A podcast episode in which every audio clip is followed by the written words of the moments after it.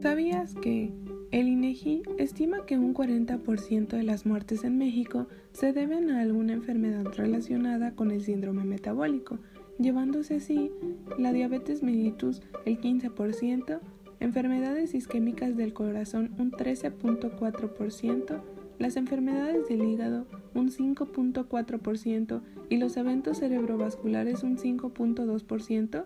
Pero, ¿sabías que es más grave aún que a pesar de su relevancia en la salud pública, el síndrome metabólico es desconocido por gran parte de la población?